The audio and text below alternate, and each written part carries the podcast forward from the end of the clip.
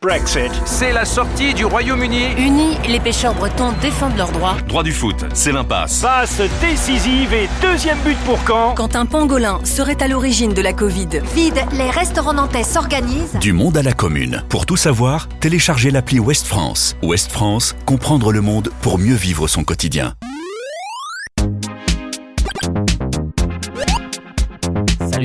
C'est Lou de retour pour vous jouer un mauvais tour et surtout pour vous présenter un nouveau jeu vidéo en 3 minutes chrono dans votre podcast démo. Le temps de faire chauffer les manettes, aujourd'hui on va s'intéresser à Scott Pilgrim contre le monde.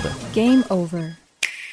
Alors, à l'origine, Scott Pilgrim, c'est un comics canadien. Et oui, parce que les Canadiens aussi, ils ont le droit de faire des dessins avec plein de bulles et des mots dedans. Commencé en 2004, l'aventure dure 6 volumes. L'auteur Brian Lee O'Malley raconte l'histoire de Scott, un jeune homme un peu mou du genou qui vit à Toronto et qui tombe fou amoureux de Ramona Flowers. Mais avant de pouvoir séduire la belle, il va falloir combattre ses sept ex maléfiques.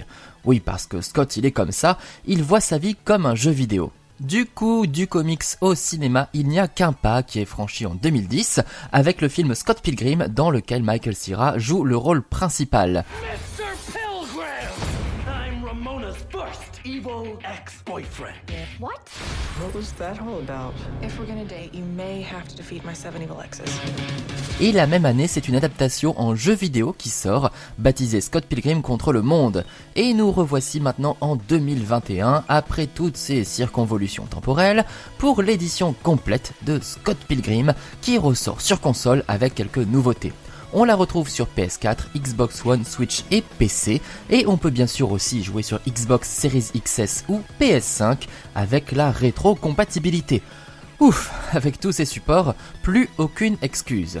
Donc, Scott Pilgrim contre le monde est un beat'em c'est-à-dire un jeu où on castagne tout le monde. L'aventure commence avec Scott ou n'importe quel autre personnage jouable, comme Ramona ou Wallace, qui déboule dans les rues de Toronto et se met à cogner à tout va sans trop d'explications, un peu à la manière de ces vieux beat'em des années 1990.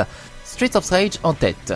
L'objectif va donc être d'affronter les uns après les autres les sept ex-démoniaques de Ramona dans un crescendo d'invraisemblance face à des adversaires de plus en plus originaux et de moins en moins réalistes. Le jeu est bien évidemment truffé de références vidéoludiques, des tuyaux verts, des routes arc-en-ciel, des triforces dessinées ça et là, c'est comme une salade de fruits sauf que ce sont des jeux vidéo à la place des fruits. Le tout servi par une direction artistique rétro acidulée et sous acide.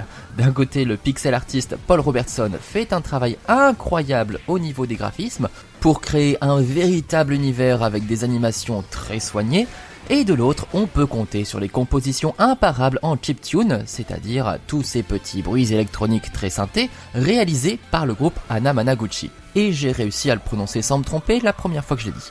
Bon, clairement, le jeu Scott Pilgrim vaut davantage pour son style graphique et sa bande son zinzin que pour son gameplay qui souffre de quelques petits défauts. Le grand classique du beat'em all, les ennemis en dehors du cadre. Ça agace forcément un peu. Les hitbox sont aussi quelque peu capricieuses, comme lorsque l'on veut ramasser un objet par exemple. Il faut vraiment bien bien bien se placer, sinon ben on n'y arrive pas. Et tout ce qui est objet dans les boutiques, eh ben on peut même pas connaître les effets des achats avant d'avoir dépensé, ce qui est pas pratique. J'aimerais bien savoir ce que j'achète avant de l'acheter.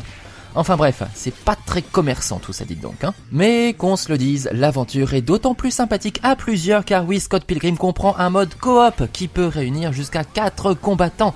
Cette édition complète s'enrichit même d'un mode de jeu en ligne drôlement pratique en cette drôle d'époque. Même si je reste un amoureux du multi local.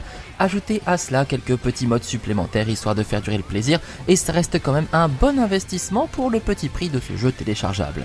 Voilà, vous en savez désormais davantage sur l'histoire de Scott Pilgrim, même si on ne sait toujours pas pourquoi il a envie de se bastonner avec tout le monde comme ça. Hein. Bon, bref, c'était Lou, on se retrouve très vite dans Démo, n'hésitez pas à me laisser des étoiles sur votre application et à découvrir tous les podcasts de West France. A bientôt pour un nouvel épisode. Ciao